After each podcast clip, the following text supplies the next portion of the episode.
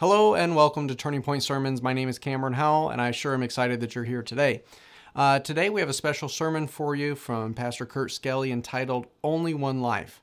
Now, this sermon was preached at Pensacola Christian College um, in the light of a passing of one of the students there. And so you can hear how um, Pastor Skelly really navigates through mourning and, and uh, these different situational tragedies that we may run into.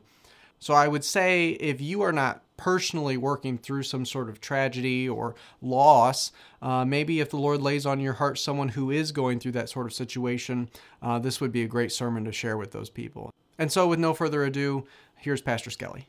I want to uh, have you open your Bible to James chapter 4, uh, if you would, this morning. And I appreciate, uh, appreciate you doing that. Appreciate your spirit.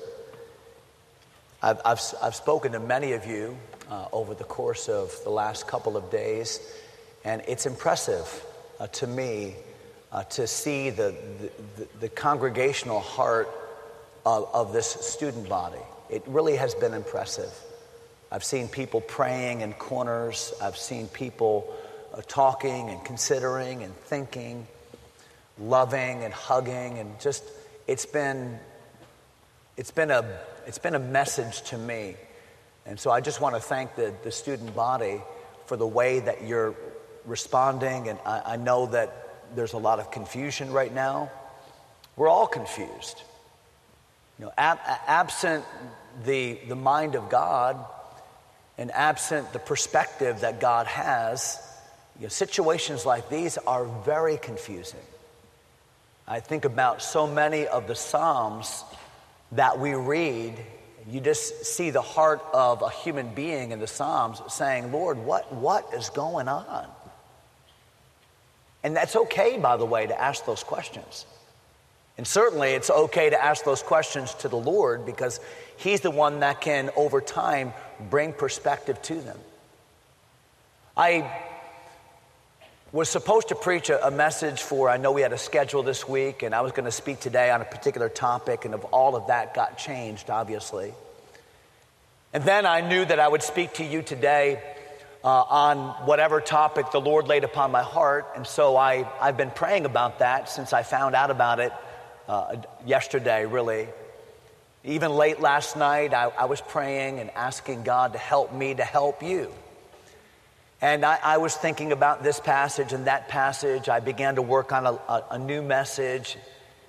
Just didn't have a peace about any of it. And then I got up early, early this morning. And as soon as I got up this morning, I began praying for you, praying for this service, praying for direction, praying that God would just help me to say one or two things that would be a help and a blessing to you. I began working on a, a, another little message, and it just didn't seem as if anything that I was working on, anything that I was thinking about, was making any sense. And finally, I just said, uh, I'm going to let the Holy Spirit of God work today. And I'm going to get up and talk to you about a few verses that God has laid upon my heart that I think uh, are important for us to consider uh, during this chapel service. First of all, before we get to James chapter 4, I want to I want to give you a verse that, that, that you all know very well because it's the shortest verse in the Bible. John 11 and verse 35 simply says, Jesus wept. One of the most profound verses in all the Bible is, is that small verse Jesus wept. Now, why, why did Jesus weep? Well, the Bible tells us. Because here was this young man in the prime of life who died unexpectedly. And his name was Lazarus. And the people closest to him were so distraught and had so many questions. The Lord, you could have prevented this. Lord, you weren't there. They had all kinds of thoughts banging around in their heads. When Jesus saw them struggling, when Jesus saw them weeping, Jesus wept, not because Lazarus had died. Jesus is the resurrection and the life. He always brings life to death. He has that. He's God. He wasn't, he wasn't weeping for Lazarus. He was weeping because he felt what they felt. I know that some of you are really struggling right now, and I just want you to know that Jesus feels what you feel. And when you weep, he weeps. He's touched with the, watch this, he's touched with the feeling of our infirmity. He doesn't just know what we know, but he feels what we feel. That's important.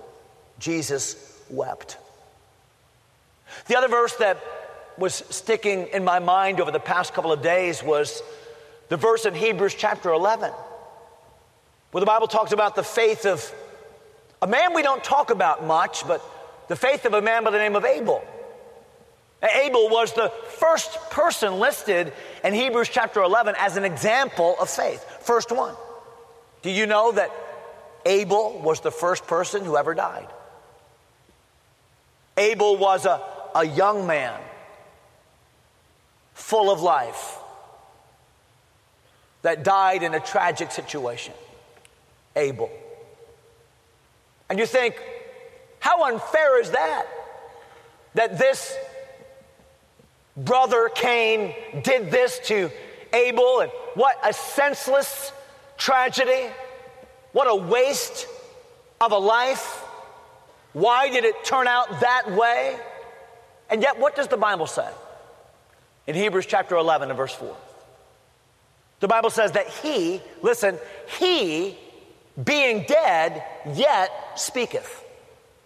So today, 6,000 years later, we're talking about this young man. Today, 6,000 years later, in a continent that was not yet even discovered, we're talking about that young man, Abel. We're talking about his faith. We're talking about his influence. You know why? Because God, God is the curator of influence. Understand that. God. God is the determiner of influence, not you. Yeah, we try to be an influence, and that's good. And we ought to try to influence other people for the gospel, and that's good. We ought to. And some of you do a, a, great job with that, influencing people for the gospel of Jesus Christ. That's wonderful. And my prayer is that you would live a very long life and that all of your long life you would have the opportunity to influence people for the gospel of Jesus Christ. But we know that our days are, are numbered. You have a, a birthday. You're thinking about it right now. And you have a death day. And the only difference between those two days is you know one of them. They're both days on the calendar. You know one of them, you don't know the other one. You have a set number of days. It is appointed. It is appointed. That's the Lord. It is appointed unto man, unto people, once to die. It's appointed. And you have a finite number of days in which to serve the Lord Jesus Christ. And sometimes what God does, and sometimes God takes all of the influence of a life and like a like one big atom bomb, he puts it all into one place. I believe that's what he did with Jaden. I believe God took a lifetime of influence and put it all into one place. And think about it in scope of eternity. In a hundred years, none of us will be here. In a thousand years, none of us will be here. In a million years, we'll all be together, Lord willing, in another place. And only what's done for Christ will have mattered. And the influence we wield for the gospel is the only thing that will have mattered on planet Earth. The only thing that matters. sometimes God takes all of that collected influence and puts it into one spot. And like an atom bomb, explodes that influence. Who knows, in the scope of eternity, the influence of Jaden Goins? Because people right now are thinking in ways they've never thought before.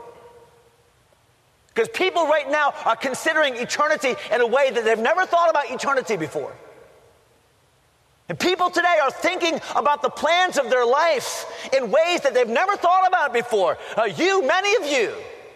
And who knows the collected influence of one life as God perhaps gives us a long life if Jesus tarries his coming, and God gives us a long life if perhaps our health cooperates, and uh, for a lifetime, we all can be the influenced ones by this one life today. And so Hebrews chapter 11 and verse 4 has been heavy on my heart. John 11 and verse 35 has been heavy on my heart.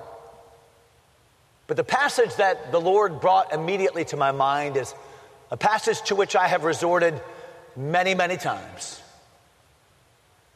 It's one of the first passages I ever memorized as a young man, probably about the age of 19 was when I began memorizing the Bible, began memorizing this passage. And watch what the Bible says in James chapter 4. Don't miss it. Please, if you've ever missed a chapel service, don't miss this one. If you've ever missed a verse, don't miss this one. James chapter 4 and verse number 13, the Bible says, Go to now. That's just a fancy way of saying, hey, hey listen up. Listen up. But I like the actual way by which the Old English says it because it says go to now.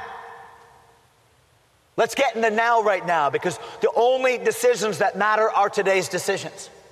And go to now, ye that say today or tomorrow. We will go into such a city and continue there a year and, and buy and sell and get gain. Whereas, do you see that in verse 14? Whereas you, you know not what shall be on the morrow.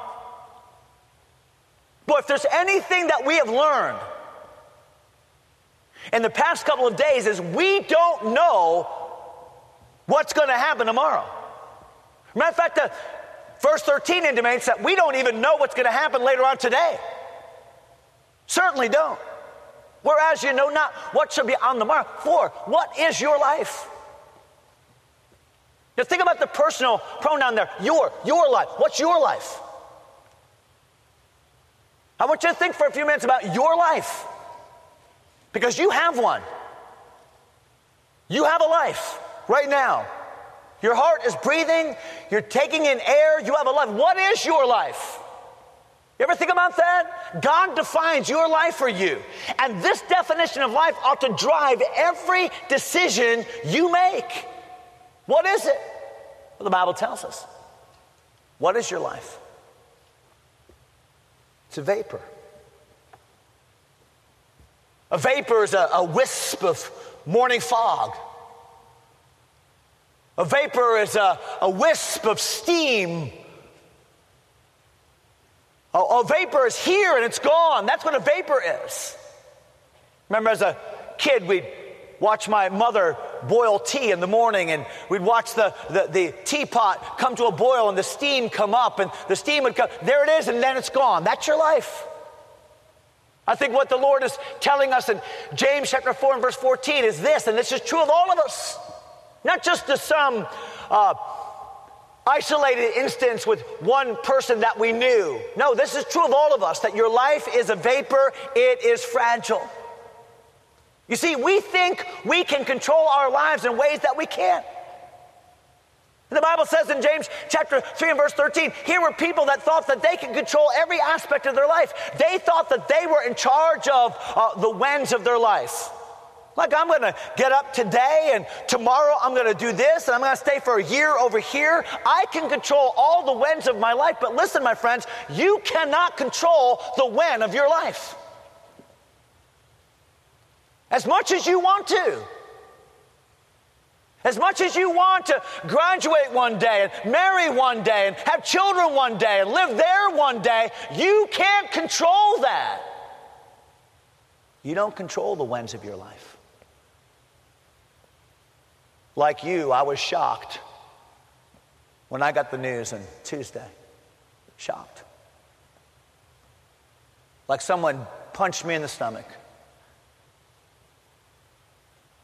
I was sitting in my eighth grade algebra class when I got the news about my friend Ricky. Ricky lived just up the street from me, same side of the road.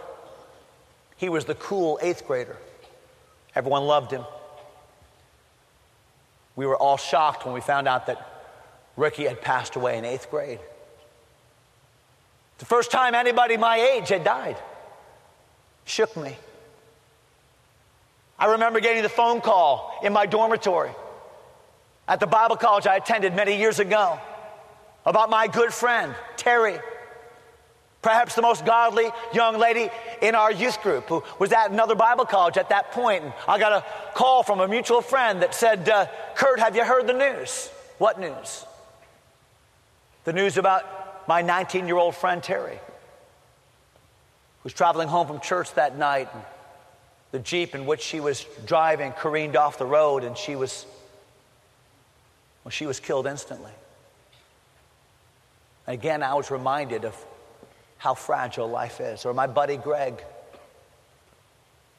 who succumbed to leukemia in his 20s, or my buddy Todd. Life is fragile. No, we love to think about three score and ten, and if by uh, virtue of God's grace we had 10 more years and 80, and we love to think about uh, growing old together and all of those things. But listen, you don't control the whens of your life. You don't. You don't control the wheres of your life. At least you shouldn't try to. We'll go into such and such city. We'll continue there a year. Oh, we can, we can decide where we go in life. We can decide what we do in life. We can decide that. But listen, you can, but you better give God the wheres of your life. You better say, God, where do you want me to be? And God, where do you want me to serve? And God, I only have this one life, this fragile life of mine. Oh God, where should I be with this life? I'm glad the Goins family did that. I'm glad they gave God their wheres. I'm glad that, that uh, they didn't wait to serve God until age 20 or 25 or 30, that for these years they've been ministering and loving and helping people in Honduras. You better give God the wheres of your life. Ask a lot if where choices are important. He'll tell you. Ask Abraham if where choices are important. Ask Elimelech if where choices are important. Yes, they are. And your where choices are important too. We think we can control the whens of our life and the, the wheres of our life. Here's a big one. Ready? Ready for this? We think that we can control the why, the whys of our life. Why? We're going to go into such and such a city. We're going to continue there a year. We're going to we're going to buy and sell and get gain. Here's what I'm going to here's what I'm going to do with my life. Man, I'm going to make a ton of money. I'm going to be famous. I'm going to have stuff. That's what I'm going to do. And listen, you can chase that if you want to chase that. But the Bible says, well, you better think about your life before you make those big uh, why choices. Let me ask you a question. Why are you here? Why did God put you on planet Earth? What you going to say to Jesus one day about the life he gave you? About the salvation that he graciously bestowed upon you? What you going to do with that? Cuz one day we're all going to be there. One day we're all going to stand there. And at that point the why becomes colossally important. You think you can control the winds of your life and the wheres of your life and the whys of your life. And you can make your choices, but I'm going to tell you what, before you make any one of those choices, you better come back to verse 14. The Bible says, You don't know. You don't know. And because you don't even know what's going to happen tomorrow, you better take a good, long, hard look at your life in the mirror of God's Word. You better take a good, long look at your life in the mirror of a God's will and say, What am I doing? What am I doing? Why? Because your life is, well, it's fragile, it's a vapor. And then watch this. It's a vapor that, that, that appeareth for a little time. What does that mean? That means your life is fleeting. Watch this. And yesterday, you graduated from junior high, and then, man, where did high school go? And I can't believe I'm a sophomore. Well, I'm going to graduate in May. I can't believe that's life. And even if you live a full life, and even if you live a long life, you know this that life goes by like that. I'll be 57 this year. I mean, I know it sounds old to you, but I'm telling you, it seemed like yesterday. I sat in college chapel just like this. That's life. It's fleeting. Days become weeks, become months become years, and we count the years and we make a big mistake. Because the Bible doesn't say, teach us to count our years. The Bible says, teach us to count, to number. Teach us to number our days. Our days, because every single day matters. It's not, I'm going to, I'm going to, I'm going to. The road to hell is paved with good intentions. Quit kicking the can down the road. What are you doing right now? My life is fleeting. Life is fragile. Here's a sober thought. Ready? Life is final. It has a beginning point and it has an ending point. Because the Bible says, What's your life? It's even a vapor that appeareth for a little time. Watch this. And then it vanisheth away. And then it's gone. And one day, your human life will be gone. And there's no chance for do overs. There's no reset button. Uh, there, there's no mulligan. No, when life is done, it's done, and you stand before Jesus. When life is done, it's done, and that's it. All the regrets, all the what ifs, all the I was going to's, they're all over. And what God says is before you make one more plan in your life, think about this. That's what He's saying. Before you make one more plan, think about this. Why can't there be a revival at Pensacola Christian College? Why can't there be a resurgence of a God consciousness and a, a holy a dedication and priority to reach this world with the gospel of Jesus Christ? Why, why not? Why not? Can happen, should happen. By God's grace, let's pray it will happen. But you've got to think about your life first. Watch quickly, verse number 15. Please don't miss this. This is why we don't submit our lives to God. This is why we struggle. This is why we live in the lukewarm, mediocre, pervasive American Christianity that has so, that has so characterized our generation. And I say ours, me too. Look at verse number 15.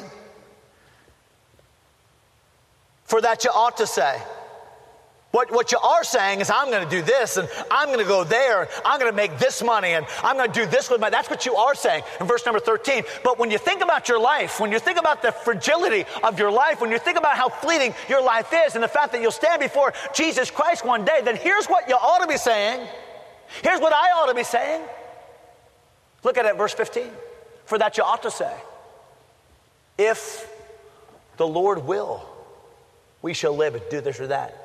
What, here's what you ought to be saying is this you, everybody in this room ought to be getting on his knees sometime this week and ought to be saying, Oh God, you've given me this one life, this one physical life, this, this, this spiritual life in Christ. Oh God, what is your will for me? Oh God, what do you want me to do? That's what you ought to be doing. If the Lord will, we shall live and do this or that. But now, you rejoice in your boastings. See, we make the, we make the, the sinful, uh, we, we live in the sin of assuming. We assume that our life belongs to us. It's my life. I'm 18. I can do what I want. It's not your life. You've been bought with a price. You know that, right? Therefore, glorify God in your body, in your spirit. They belong to God. You've been redeemed with not with corruptible things as silver and gold from your vain conversation received by tradition from your fathers, but with the precious blood of Christ. Jesus died for you. Now, what you going to do about it? We assume. We arrogantly say, Well, my life belongs to me. I'll do what I want to do. Now you rejoice in your boasting. All such rejoicing is evil. Look at verse 17 in closing. Therefore, do you see it? Look at verse 17. Therefore, to him, that's general. That could be to you, girls, to her, to us, to him that knoweth to do good. What's the good that we know to do? There's not a person in this room that would get this answer wrong. We all know the answer to that question. What's the good we know to do? To live our lives for God. That's the good we know to do. The good we know to do is sell out for Jesus Christ and live for the glory of God. And like a burning and shining light, whether God gives me 19 years or 90 years, may all my years and all my days count for Jesus Christ. We all know that. You've heard that at youth camps and you've heard that at uh, Bible conferences, you've heard that in this chapel. But when we know to do good and we do it not, we're living in sin. And some of you are saying, well, I'm gonna, I'm gonna, I'm gonna. That is one of the most sinful declarations you could make. Because if you know to do good and you're not doing it, if you know that the only life that matters is the Christ life, if you know that the only life that matters is one completely in the will of God, if you know the only that, if you know that, then live that. Listen, today. Today. So here are my three questions. Number one, I think situations like these beg the question what is real? What is real? Is the Bible true? You've got to answer that question. Is God real? You've got to answer that question. Is heaven real? Is Jaden there right now? Is hell real? Is all of this just a pipe dream? Is this just something your mom and dad told you? You got to answer the question what is real? I think most of you have answered that question. And number two, you got to answer the question what is important? If you know what is real, then what is important, honestly? What is important? What should your life be? What should your plans be? What difference will this make in your life? What is important? But then this question and so what's next? Now, I'm going to say a couple things right now, and, and I, I want you to listen very, very carefully. I've got like literally five minutes.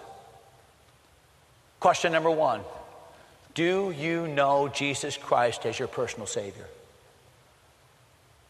Listen, if you were to die unexpectedly,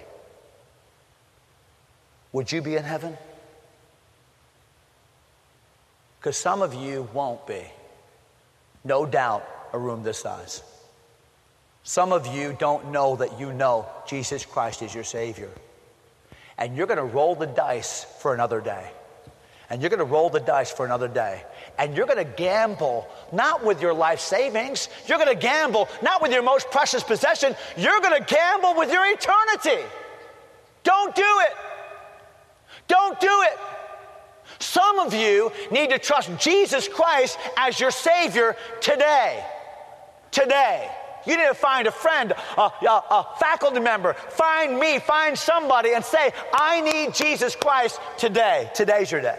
Behold, now is the accepted time. Behold, now is the day of salvation. Some of you need to be saved today. Some of you just need to get right with God today. You know, listen, you know it. You're living lukewarm, you're living lackluster, you're living with secret sin. You're living with a, a blase, laissez faire attitude toward God, and you know down deep in your heart that one day I'll get right and one day I'll serve God, and you've got to realize that one day may never come. The one day you have is today. Some of you just need to get right with God today. I say that with all love. I say that with compassion. I say that as your friend, but get right with God today. Get saved. Get right with God. Love each other. Some of you have people in your life right now you can't forgive. You got people you can't look at. You got people you despise. You got people you talk about. You got people you've dismissed. One day it's going to be too late. Some of you got a person right now in your mind you just need to get together with. You got a person you got to call today. Some of you need to call your mom today. Some of you need to call a brother today. Some need to call somebody back home today. Someone need to walk across the campus today and get things right. Why? Because one day it's too late. And get saved. Get right. Love each other. He was 19. when he went to a meeting in Nashville, Tennessee. The preacher at that meeting was a man by the name of Zwemer, Charles Zwemer. He preached a message about reaching the world for Christ, and he emphasized the fact that the Muslim world had no witness. A young man in that meeting by the name of William Borden was captivated. William was a rich kid, but he was also a godly kid. He went to Yale University. He went back to Yale. He started a rescue mission with some of his own money. He'd pass out tracts in the street and love people. He graduated from Yale at age 22, went to Princeton Theological Seminary in New Jersey, and the, uh, the, uh, the professor there by the name of Erdman, you know that name. The bell's going to ring in a second. Disregard it. Disregard the bell. Listen to me. Disregard the bell. Erdman said the most influential person in my life is this college student. Sometimes influence goes this way, not that way. And Borden was influential in Erdman's life. And Borden said, I'm going to go. I'm going to learn Arabic. I'm going to reach the Muslim world. I'm going to go to China, to a Muslim population in northwest China, and make a difference. So he got on a boat and went to Cairo, Egypt. And he lived with a Arabic speaking family from Syria in Cairo, Egypt. Learned how to speak Arabic. He'd pass out tracts on the street corner and speak in broken Arabic. And one day I'm going to go to China, to the Muslim people in northwest China. I'm going to reach them with the gospel. And he would do that day after day. And, and his birthday was coming up, and his mom came to visit from the States. Her, her, listen, her missionary, her missionary boy. When she came to visit, Bill got sick with cerebral meningitis. In three weeks, he, he died. And all the hopes he had as a young man of getting married, of having children, of reaching people for Christ, of making a difference, they were all gone. But today, his influence, his influence, his influence we're still talking about him. A man that died a hundred years ago. Why? Because God determines influence. There's one message that can be preached today, it's a message preached much louder than Kurt Skelly could use his voice to preach. It's the message of Jaden Goins to all of his classmates to say, only one life, and so soon it will pass. Only what's done for Christ will last.